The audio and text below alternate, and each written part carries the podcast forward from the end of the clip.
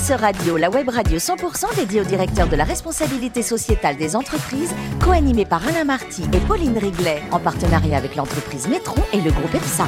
Bonjour à toutes et à tous, bienvenue à bord de RSE Radio. Vous êtes plus de 5000 directeurs de la RSE et dirigeants d'entreprise abonnés à nos podcasts. Vous pouvez bien sûr nous retrouver sur les réseaux sociaux, notre compte Twitter RSE Radio, tiré du bas TV. À mes côtés pour co-animer cette émission, Vincent Chandra, président de euh, Métron. Bonjour Vincent. Bonjour Alain. Ainsi que Timothée Keller, fondateur, cofondateur de euh, Ecodev. Bonjour Timothée. Bonjour. Aujourd'hui, Pauline Riglet parmi nous, rédactrice en chef adjointe de RSE Radio. Pauline, nous parlons aujourd'hui d'immobilier d'entreprise. Tout juste, Alain, nous accueillons aujourd'hui Marine Guillot, directrice RSE de JLL France Belux. Bonjour Marine. Bonjour. Alors vous êtes née à Lille et toute jeune, vous étiez assez déterminée car vous vouliez devenir soit archéologue, soit présidente de la République. Alors racontez-nous quand même. En toute simplicité, effectivement. Euh, alors quoi vous dire Effectivement, je pensais pas qu'on parlerait de ça. de quelle République d'ailleurs La ah République bah, française, française, absolument. euh, bon. Étant née à Lille, euh, Ouais. effectivement, ma vie a été en France exclusivement. Mais euh, alors pourquoi? Parce que j'aspire à de grandes responsabilités et la RSE me remplit de joie. On verra pour la présidence plus tard. Ambitieuse. Donc, euh, une fois le bac en poche, vous obtenez un BTS international dans le cadre de votre école l'ESCA. Et puis, vous faites un échange avec euh, la Boston University pendant un semestre. Mais faute de visa, vous ne pouvez pas faire un stage euh, en entreprise. Donc, vous rentrez en France et vous obtenez un Master Share Entrepreneuriat. Alors, est-ce qu'on peut parler d'acte manqué, finalement? Effectivement, puisque mon stage aux États-Unis aurait dû être dans une ambassade, ce qui aurait- m'aurait peut-être aidé à suivre cette oui. voie-là. Et je me suis retrouvée en cabinet de recrutement. Euh, donc, j'ai revu mes ambitions, euh, mais très intéressant, puisque j'ai pu justement découvrir un certain nombre de métiers et des entreprises passionnantes. Et donc, ça m'a ouvert notamment euh, à l'immobilier, puisque j'ai pu travailler et recruter pour JLL. Alors, votre premier job se déroule dans un cabinet de recrutement, vous l'avez dit, aujourd'hui disparu. hein, C'était Andrew McAllister. Vous étiez à l'époque HR, Human Resources, euh, pour ensuite rejoindre pendant 10 ans le groupe tentaculaire Accenture, qui vous mènera vers le département achat et clients.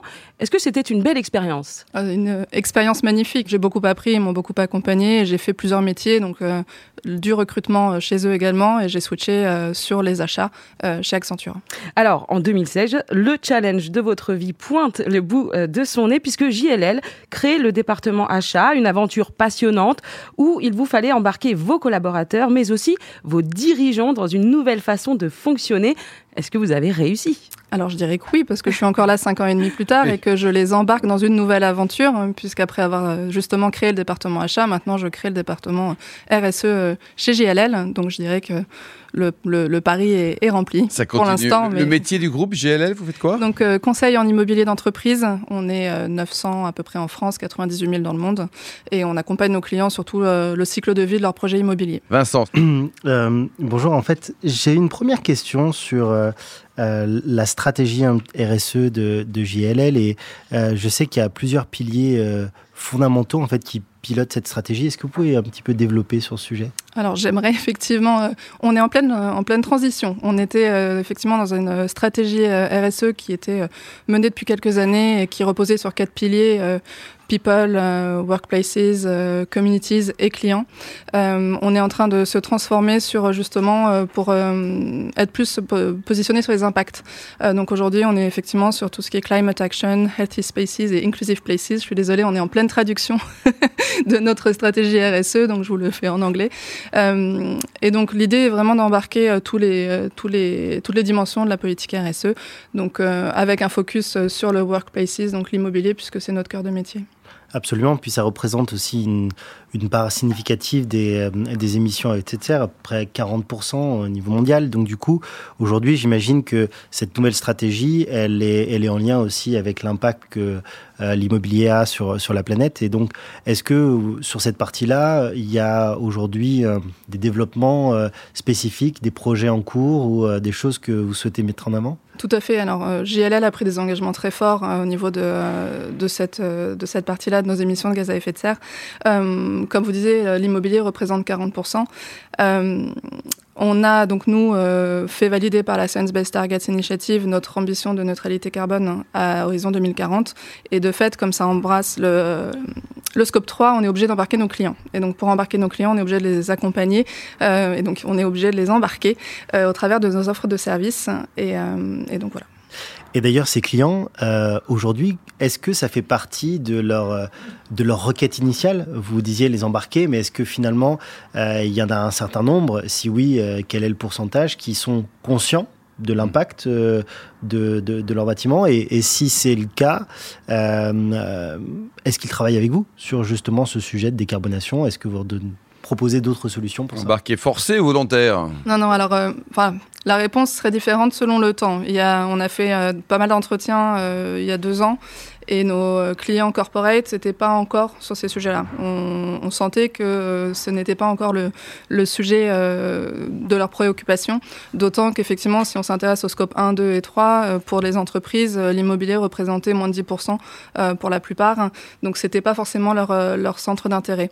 En revanche, les investisseurs sont sur ce genre de sujet depuis une dizaine d'années, et donc eux ont toujours été à l'écoute et ont intégré des critères ESG dans leur, leur sélection euh, d'investissement.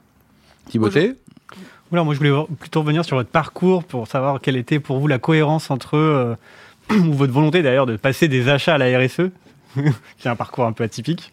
Effectivement. Alors, je ne sais pas si on parle de volonté. Euh, j'ai des convictions euh, profondes sur la, la RSE. Je mmh. pense que ça, j'ai toujours, enfin, quand j'ai fait du recrutement, euh, je faisais en sorte d'intégrer de la diversité dans mes shortlists. Euh, quand je fais des achats, je faisais des achats justement responsables pour intégrer euh, cette notion-là. Donc, à un moment donné, je me suis dit que peut-être que j'avais pas bien compris ma vocation et donc je pense que j'y suis aujourd'hui.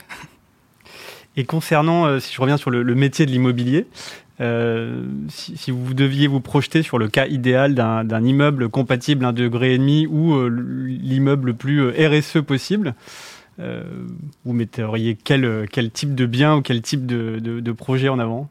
Alors c'est très compliqué. Je crois qu'il y a eu un article dans le Figaro hier oui. sur le sujet. Euh, donc c'est pas c'est pas si simple. Euh, alors qu'est-ce que je mettrais en avant? De toute façon, c'est une action de tous. Et grâce au décret tertiaire, euh, on voit bien que maintenant on doit tous collaborer, les occupants, les propriétaires, donc un, et donc les, les, promoteurs dans leur dans leur construction. Donc on doit aussi bien jouer sur les matériaux. Donc il y a beaucoup de recherche et d'innovation dans ce domaine-là. On doit travailler sur nos consommations et nos performances énergétiques. Donc là, peut-être baisser un peu la température, euh, voilà, être un peu plus efficace dans nos, dans nos euh, consommations et dans nos usages, euh, et puis rénover euh, autant que possible, parce qu'aujourd'hui, effectivement, la complexité qu'on va avoir, c'est de ne plus pouvoir construire à outrance et donc bien rénover les biens existants. Et concernant l'immobilier inclusif, oui. et JLL, comment vous arrivez à intégrer cette notion aujourd'hui qui arrive vitesse grand V, j'ai envie de dire, dans, dans l'immobilier Alors de, de, plus en plus, et on a des euh, projets phares, on a pu travailler euh, avec euh, des partenaires sur la Cité universelle, hein, qui est justement euh, une, un très beau, très bel emblème de, euh, de, l'immobilier inclusif, donc qui permet de, de voir d'un point de vue handicap et d'un point de vue euh, diversité, intégrer effectivement le plus de personnes possible. Mmh. Et Marine, quel regard vous portez sur le degré de maturité des entreprises françaises dans l'immobilier Quand on parle de RSE, tout le monde est, est conscients ils, ils, sont forcés aussi, pourquoi pas ou... Non, ils sont pas forcés. Là, je pense que tout le monde a compris. Je crois que Jean-Marc Jancovici, tout le monde connaît maintenant, et donc tout le monde suit un peu ce qui se dit. Euh, on est bien conscient, enfin, de notre impact. Vous savez que le ciment, c'est 8% des émissions de gaz à effet de serre, donc enfin, je crois qu'on on est tous confrontés à ces, à ces problématiques. Donc, on peut plus faire de l'immobilier comme avant, euh, quels que soient nos métiers. Donc, euh, et tant mieux. Voilà, absolument. Alors, Marie, vous êtes vous êtes fan de, de photos et de nature. Euh, quelle est la photo qui vous a le plus ému? Alors, moi, j'adore les arbres nus. les très, arbres très sans feuilles. L'hiver, non, non, non, ah oui. euh, les arbres en hiver. Ouais. Je trouve ça fascinant. Vous faites des expos vous faites, euh... Je vais peut-être m'y mettre à un moment donné. Parce que ah, ben, faudra nous inviter. On a, on a quelques 5000 auditeurs invités. Bon, et pour terminer, dernier livre coup de cœur lu, lequel vous pouvez nous conseiller? Euh, je suis très David Fonkinos. J'en ai lu deux pendant les vacances de février. Euh, J'aime beaucoup. Ça me... Mais Henri Pic, le mystère Henri Pic, c'est pas mal. Merci beaucoup, Marine. Merci également à vous, Pauline, Vincent et Timothée. Fin de ce numéro de RSE Radio. Retrouvez toute l'heure d'actualité sur le compte Twitter et LinkedIn. On se donne rendez-vous mardi prochain à 14h précise avec un nouvel invité. L'invité de la semaine de RSE Radio, une production B2B Radio.tv en partenariat avec Nitron et le groupe EPSA.